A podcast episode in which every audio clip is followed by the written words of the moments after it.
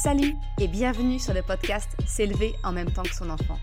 Je suis Maude, coach certifié chez Mercredi, mais surtout maman de trois enfants. Sur ce podcast, je t'aide à conjuguer la bienveillance avec la réalité de ton quotidien de maman. Utiliser ton choix d'une parentalité bienveillante comme un accélérateur de ton propre développement personnel.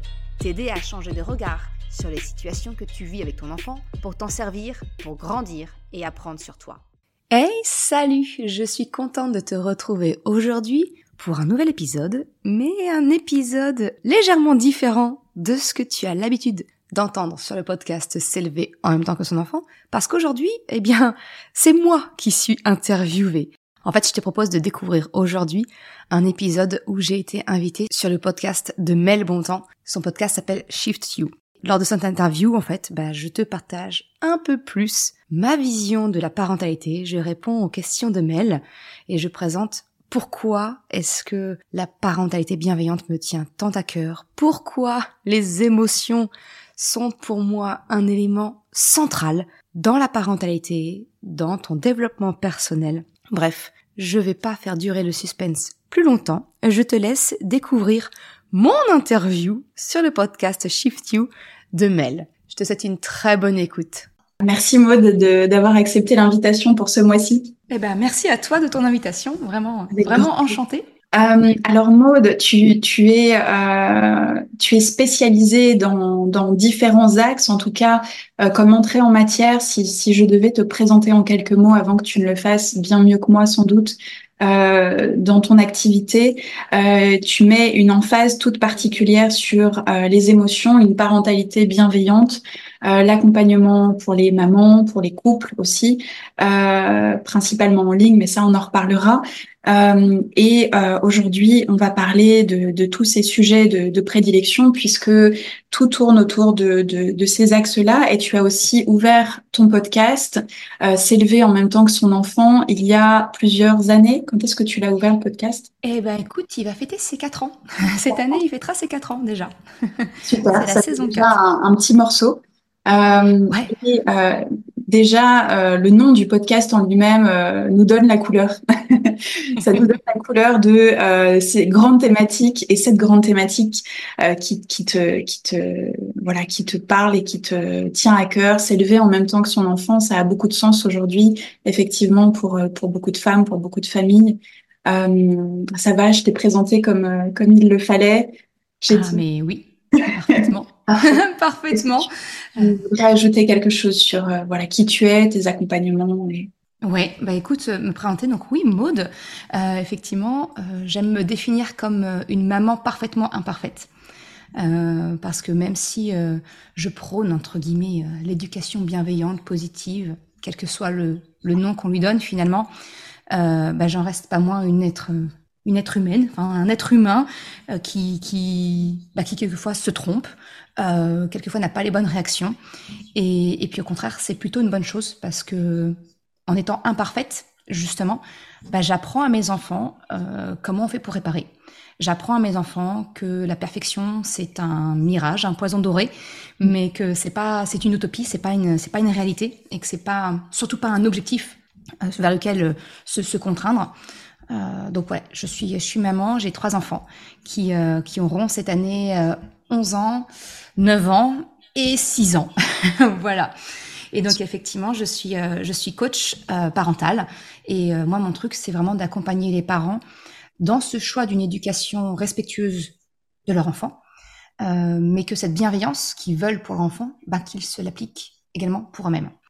parce que trop souvent, je vois et je, et je le vois parce que je l'ai été moi aussi, hein, quand je suis devenue maman et que j'ai, je me suis dirigée vers la bienveillance, naturellement pour, pour mon grand, voilà, quand il est, quand il est né, eh ben, je me suis euh, mis dans ce, dans ce carcan de la mère parfaite, de, de, d'oublier mes besoins, d'oublier qui je suis pour tout pour lui. Euh, bah, spoil, c'est le, c'est le crash assuré. c'est le crash assuré. Euh, donc ouais, non, voilà, c'est vraiment, c'est vraiment ça, c'est d'accompagner les parents dans une éducation plus respectueuse, mais en se comptant dans l'équation, on compte. Euh, voilà. Mm, mm. Donc c'est déculpabiliser et, et vraiment, euh, ouais, parfaitement imparfait. J'ai envie de te dire, c'est ça qui résume le mieux. Mais c'est euh, c'est intéressant parce que du coup, tu mets aussi en lumière, je pense, un, un axe de la société qui peut être très culpabilisant, euh, qui peut être très très enfermant aussi, euh, avec euh, beaucoup de pression. Alors beaucoup de pression, euh, peut-être pour pour les femmes, pour les mères, mais pas que pour pour le couple, pour pour l'image, pour l'image que l'on donne aussi en société aux autres. Il y a, y a tout ça qui est lié, je trouve, tu vois, moi en étant euh, jeune maman d'une d'une petite fille de quatre mois, c'est tout frais, mais euh, évidemment qu'il y a tout un tas de paramètres, de questionnements qui arrivent, les uns euh, successivement à la suite des autres, où bah, tu passes partout, par les peurs, par par par les sensations de de pas faire parfois ce qu'il faut, et puis tu te tu te réalignes dans dans cette conscience pour te dire non, je, je, suis en train de vivre le chemin que je dois vivre et plus je mets de conscience sur ce que je fais, euh, bah plus plus c'est parfait pour euh, pour euh, justement c'est parfaitement imparfait comme tu dis, mais c'est c'est parfait dans nos chemins d'existence, que ce soit pour nos enfants ou pour euh, pour nous en tant que maman, parce qu'on parle principalement de nos expériences de maman avec Maud, bien sûr. Comme tu disais tout à l'heure, on inclut on inclut l'homme, le père, les parents, le couple, mais Évidemment, euh, bah sur ce mois de la maternité, on, on axe sur nos, nos, expériences de maman aussi. Euh, mais c'est vrai que ça soulève euh, beaucoup de choses au niveau de la société, je trouve, et de ce qu'on attend peut-être des femmes aujourd'hui, des mamans. Et puis de, de, nous, de nous envers nous-mêmes. Ouais. Euh, parce que euh, tout, en, tout en étant, on, on, peut très bien avoir des valeurs de, de, je veux dire, de féminisme, parce que je, me considère comme quelqu'un qui porte euh, haut des valeurs de féminisme, d'égalité entre, entre les genres, ce genre de choses.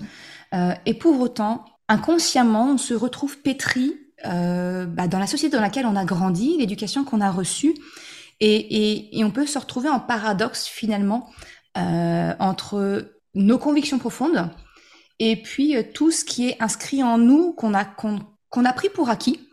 Euh, voilà, moi, j'ai je, débuté dans la maternité, je bah, toute féministe que je voulais être, euh, je me trouvais, euh, je, je, devais être une bonne maman, tenir bien ma maison.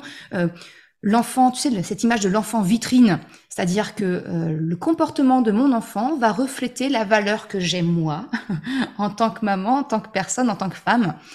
Euh, donc du coup, quand ton enfant n'a pas le comportement attendu, ah bah là, ça vient, ça vient chatouiller sévère. Euh, ça vient créer un déclencheur émotionnel parfois fort, qui peut nous conduire à avoir des réactions complètement disproportionnées. Et, euh, et, et, là, si on n'est pas, euh, si on n'est pas ouvert à la remise en question que va nous apporter notre enfant, bah ça peut aller, ça peut, ça peut clasher fort en fait. Et ouais. puis ça, veut, ça peut venir finalement ternir la relation qu'on veut construire avec notre enfant. Ouais, tout à fait. Et puis il y a une espèce euh, de dissociation qui se fait entre effectivement cette image de la mère parfaite dont tu parles et puis la réalité et, ça peut créer énormément de souffrance.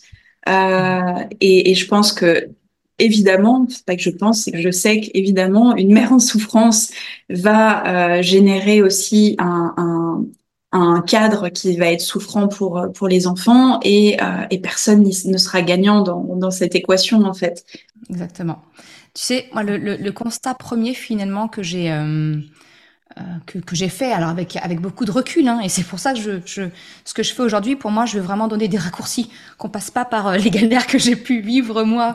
Euh, voilà, euh, c'est vraiment donner des raccourcis, mais finalement, c'est que tout ce qu'on ressent, que ce soit le, le, le, malaise des remises en question que, que va provoquer notre enfant, euh, le sentiment de culpabilité qu'on peut avoir, les colères, peu importe, tout ça en fait, ce sont des émotions et euh, à partir du moment où on va chercher à comprendre l'émotion, pas juste, tu sais, mettre un pansement. Des fois, on, on dit juste, euh, oui, il faut, faut, faut gérer ses émotions. Mais c'est pas, c'est pas un dossier que tu mets dans un classeur et que tu ranges dans un placard. Euh, ça se, ça se gère pas des émotions. Ça, ça se, ça se vit. Ça se, vit. Ça se, ça se comprend. Faut comprendre le message de l'émotion. Ça s'accueille et ça s'exprime ensuite. Euh, et tout ça, bah on l'apprend pas en fait, on, on nous l'apprend absolument pas et, et, on se trouve complètement démunis et finalement bah, c'est notre pilote automatique qui va venir euh, réagir à notre place et bien souvent euh, quand on fait le choix d'une éducation différente de celle qu'on a connue, bah, on n'a pas ces automatismes-là. Ces automatismes-là, ils vont être liés à l'éducation qu'on a reçue, peut-être trop autoritaire, peut-être trop laxiste, peut-être peu importe si tu veux, mais on va revenir avec euh, avec nos vieux automatismes qui n'ont rien à voir finalement avec le choix d'éducation qu'on veut. Donc euh, pour moi, le plus important, c'est finalement d'écouter. Le premier, la porte d'entrée, c'est finalement c'est d'écouter l'émotion, de l'accepter. J'ai le droit d'être en colère contre mon enfant. J'ai le droit de regretter, hein, je vais dire un gros tabou, mais de regretter d'être mère par moment, de ne plus avoir la tranquillité que je pouvais avoir avant. Ce sont des sentiments tout à fait légitimes. Mmh. En fait, l'important, c'est de comprendre le message des émotions qu'on ressent. Ben, si je prends ce fameux tabou du je regrette par moment bah, d'avoir des enfants, euh, c'est finalement le, message derrière, c'est j'aime bien avoir un temps pour moi. Et à partir du moment où on comprend ce message-là, eh bien, on peut le communiquer aux autres. On peut l'expliquer à notre enfant, à notre conjoint. On peut passer à l'action finalement pour trouver des solutions et faire en sorte que la situation qui a généré ce débordement-là ben, ne revienne pas ou en tout cas plus aussi souvent. Mmh. C'est ça pour moi, vivre les émotions, tu vois, et, et, le plus gros enseignement que j'ai eu en devenant maman. Ouais.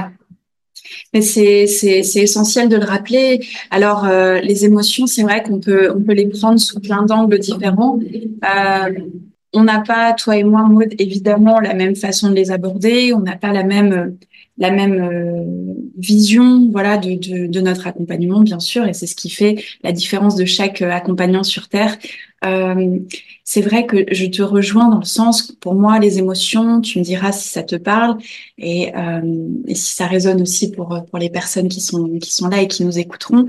Les émotions pour moi je les présente toujours sous forme de porte de portail. C'est-à-dire que elles sont là pour quelque chose. On a tendance à vouloir, euh, surtout aujourd'hui avec euh, le, développement, le boom du développement personnel et le boom des méthodes, euh, on entend beaucoup ce message de changer ses émotions, changer sa façon de voir les choses, changer, etc. Je suis d'accord et pas d'accord parce que toutes ces choses que nous vivons sont parfaitement orchestrées. Les émotions que nous vivons, elles sont un sens hyper important, hyper profond, qui va nous servir de portail pour accéder à autre chose. Pour moi, j'appelle ça des portails qui accèdent, qui nous permettent d'accéder à plus de conscience. Et c'est exactement ce que tu dis aussi, c'est de pouvoir voir ces émotions, de pouvoir les comprendre. Qu'est-ce qu'elles m'indiquent C'est pas juste je regrette ci ou ça, mais c'est plutôt j'ai un besoin qui n'est pas entendu. Et du coup, je passe par ce portail pour me permettre de mettre de la conscience dans un premier temps. Et puis, en fonction de ça, on peut se dévouer, être en dévotion à l'expérience que l'on vit. Se dire, ah ok, donc j'avais pas vu ça, j'avais pas ressenti ça, et après j'en fais ce que je veux. C'est-à-dire, je mets finalement une deuxième conscience un peu plus augmentée dessus, en me disant, qu'est-ce que je fais de ce constat? Qu'est-ce que je fais de cette information? Ça veut dire quoi? Ça veut dire que j'ai besoin de plus de temps pour moi, effectivement, ou pas? Ou est-ce que je suis capable de transcender ce besoin en me disant non, finalement, je trouve exactement ce dont j'ai besoin dans cette relation à mon enfant? Et, euh, et, ça me permet un épanouissement, ça permet de regarder aussi les choses différemment. Ça te parle, ça aussi? Ah, Complètement, complètement. C'est euh, ce que je, moi, je, je parle souvent de, euh, du changement de regard. Mm. Euh, des fois, on, on, est tellement la tête dans le guidon dans notre, dans notre vie que quelquefois, on prend pas le temps. On, ce sont des biais cognitifs, finalement. On tombe dans le piège des biais cognitifs de croire que l'autre pense comme nous, agit comme nous. A fortiori, un enfant n'aura pas la même construction mentale que nous. En plus, en fonction de sa maturité, il va être capable ou non de certaines choses. Euh, quelquefois, juste faire un pas de côté pour analyser la situation d'une manière factuelle, en vraiment en, disant non, mon côté émotionnel, ok, ça compte. Faut pas le mettre de côté, il faut pas l'oublier. Hein. Mais juste pendant un temps, je le mets de côté, je me mets à la place de mon enfant, je change d'angle sur la situation. Et en fait, des fois, ça n'a strictement rien à voir. Euh, je, vais te prendre un exemple tout bête, mais un, un enfant qui, euh, euh, qui, qui, te demande une, banane et puis tu épluches la banane, tu lui donnes et il se met à exploser de pleurs. Tu lui dis, mais tu, veux une banane, je te donne une banane. Je comprends pas. Et donc nous, en tant que parents, on voit sentir de la frustration de dire, mais attends, tu me donnes une banane, je te donne et t'exploses de colère. C'est quoi ce beans C'est un caprice, c'est tout ce que tu veux bien. Mais si tu te places du côté de l'enfant, ça peut être tout simplement dire, je voulais une banane, certes la manger, mais moi aussi je voulais faire par moi-même comprendre. Et là, moi, c'est de la frustration. Tu m'as retiré cette possibilité-là. Euh, tu vois, enfin, y a, y a, je te prends le coup de la banane parce que j'ai envie de te dire, il est presque classique, mais euh, c'est presque toujours ça en fait. C'est presque toujours ça. Nos enfants ne nous cherchent pas. Ce ne sont pas des petits êtres démoniaques qui viennent sur Terre pour nous pourrir la vie. c'est effectivement un rappel, mais je, je crois qu'on met une conscience dessus aujourd'hui et, euh, et tu accompagnes justement des femmes qui vivent des épreuves où elles se posent tout un tas de questions euh, sur euh, bah, c'est, tu parlais de frustration de l'enfant et que l'enfant n'était pas là pour, pour nous pourrir la vie, bien évidemment. C'est que le langage à décoder, parfois des nouveau-nés, des petits bébés, des enfants, euh, s'apprend en faisant et, euh, et ça nous demande du coup un, une capacité d'analyse, d'intuition, de, de, de, d'observation aussi qui est décuplée, qui sont décuplées parce que on, on, apprend aussi un nouveau langage avec notre enfant et on a besoin de, de, de transcender beaucoup de beaucoup de limitations de euh, de nos perceptions de, de de de notre humain un petit peu contrôlant et d'aller au-delà. Tu vois c'est pour ça que je parle beaucoup de transcendance moi quand je parle de maternité parce que bah, tu vas au-delà de ce que tu, tu, tu vois, de ce que tu pensais être capable de faire. Euh, tu vas au-delà euh, d'une forme de conscience aussi. Euh, tu voilà, tu fusionnes presque avec avec ton enfant pour comprendre ses besoins d'une autre manière en fait. Exactement. Et en plus, c'est quelque chose à laquelle on n'est pas préparé. C'est quelque chose à laquelle on n'est pas nécessairement préparé. Moi, je, toi, tu parles de transcendance et euh, on en parlait en off. Moi, je, je, considère vraiment la maternité ou la parentalité, si, si, on, si ce sont des hommes qui écoutent, mais euh, je vois vraiment la maternité-parentalité comme un, soit comme un déclencheur de développement personnel, soit comme un accélérateur, si on est déjà dans cette démarche-là. Oui. Parce que finalement, c'est vraiment ça, c'est on, on découvre quelqu'un et et ça nous, ça nous met dans une position de celui qui, qui doit se mettre, un peu comme un professeur qui doit se mettre à la, à la, à la hauteur de l'enfant euh, pour le comprendre, d'une part, et ensuite pour lui apprendre. Mais souvent, on veut tout de suite lui apprendre.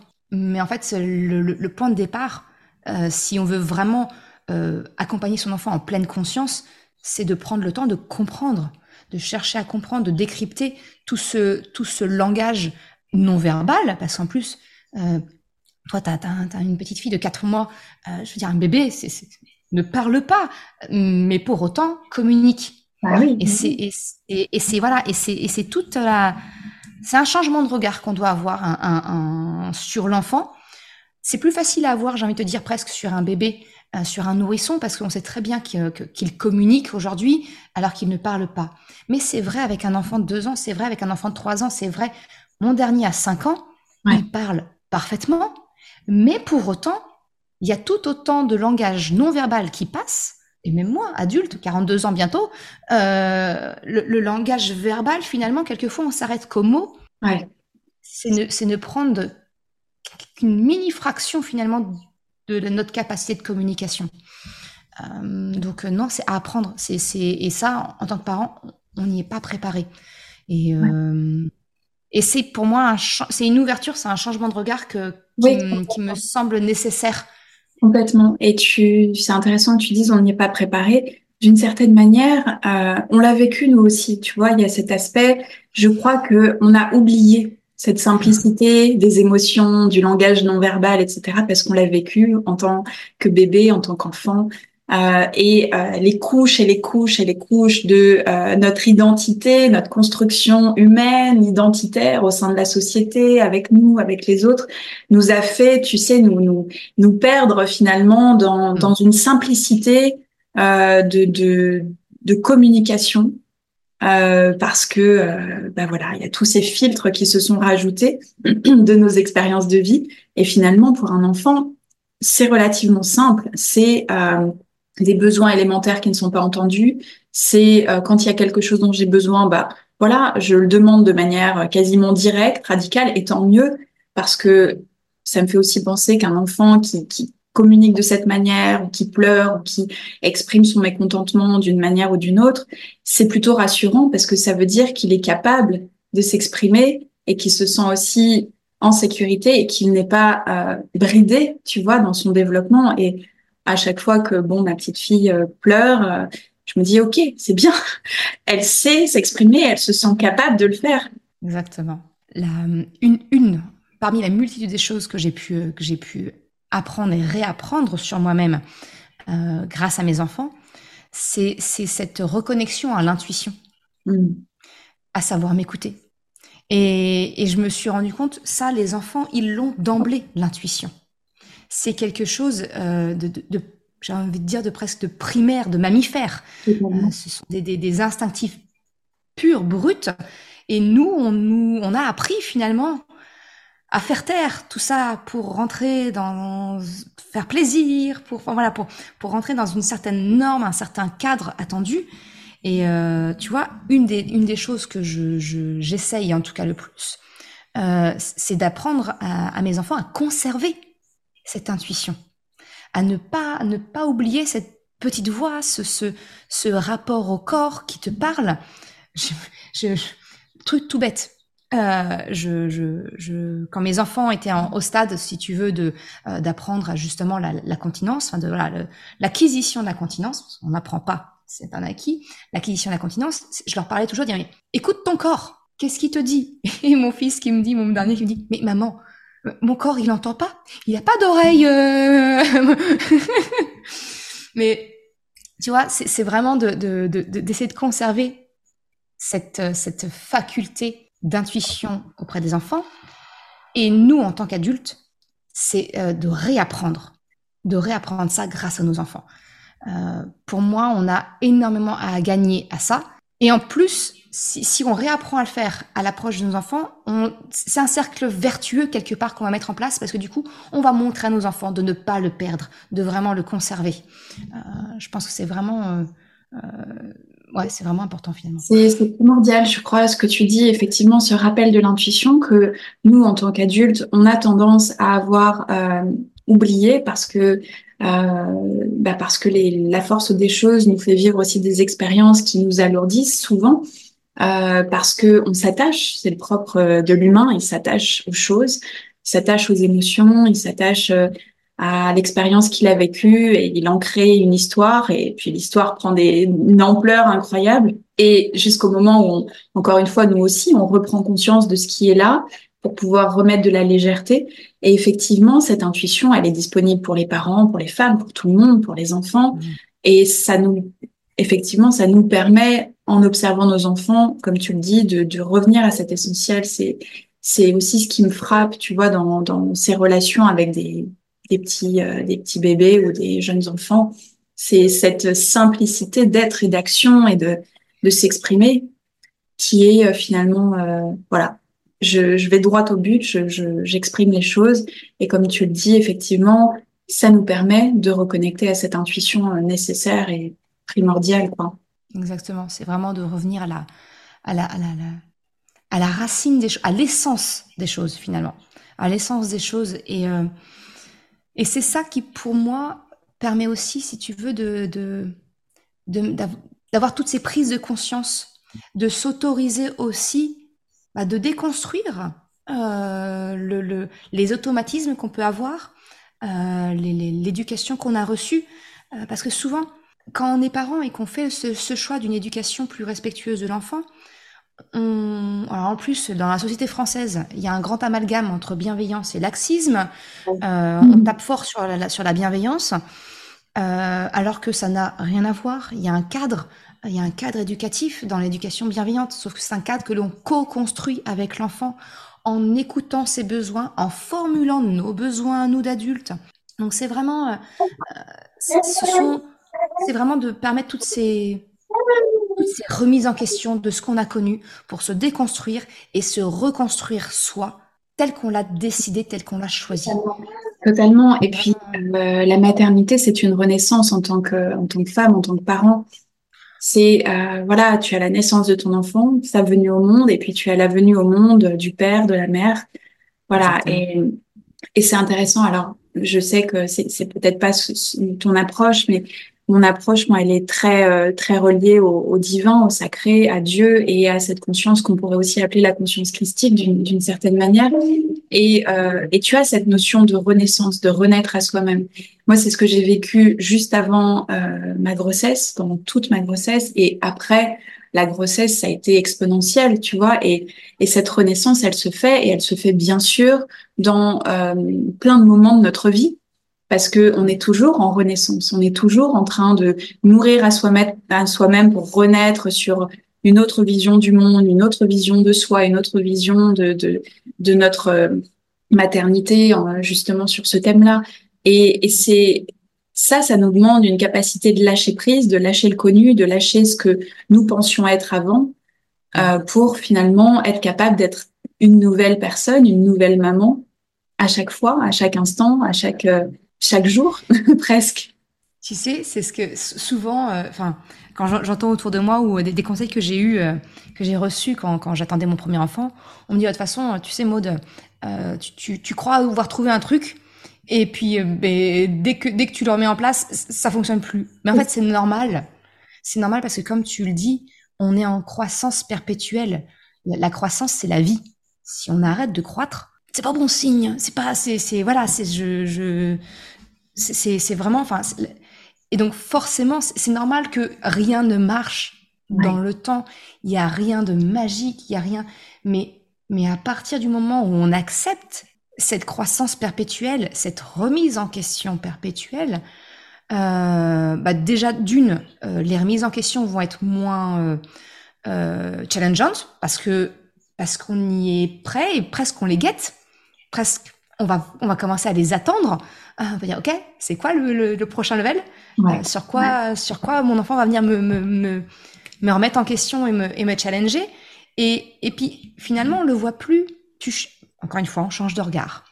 Ce n'est plus, euh, ce n'est plus, ah, il, est casse-pied, il me remet en... C'est, ah, mais en fait, il m'aide à grandir. Euh, je, je, vais pouvoir évoluer aussi. Je, on va s'adapter ensemble. Tu le regardes plus de la même façon. Donc, ce n'est plus, tu le regardes plus avec des yeux comme quelque chose de négatif, mais comme quelque chose de positif. Ça n'en reste pas moins inconfortable, parce que ça reste du changement. Mais le rapport, il est changé, en fait. On voit plus les choses de la même façon. Et c'est vraiment ce déclic-là que, que j'accompagne, euh, parce que parce qu'encore une fois, j'ai pas de baguette magique, euh, que ce soit en coaching individuel ou avec mes formations, je, je, donne pas de, de, de clés qui fonctionnent en permanence. Ce serait mensonger, ce serait utopique, euh, c'est irréaliste. Euh, par contre, moi, mon truc, c'est vraiment d'accompagner les parents dans ce changement de posture, dans regarder les remises en question d'un œil différent pour ne plus se sentir en danger vis-à-vis de son enfant et, de ses remises en question, mais au contraire, euh, de vraiment de changer de regard sur, sur la, la, bah, le quotidien, finalement, j'ai envie de te dire. Euh, ouais, c'est le quotidien. Merci Maud. J'allais te demander justement euh, de parler un peu de ton approche et tu viens de le faire.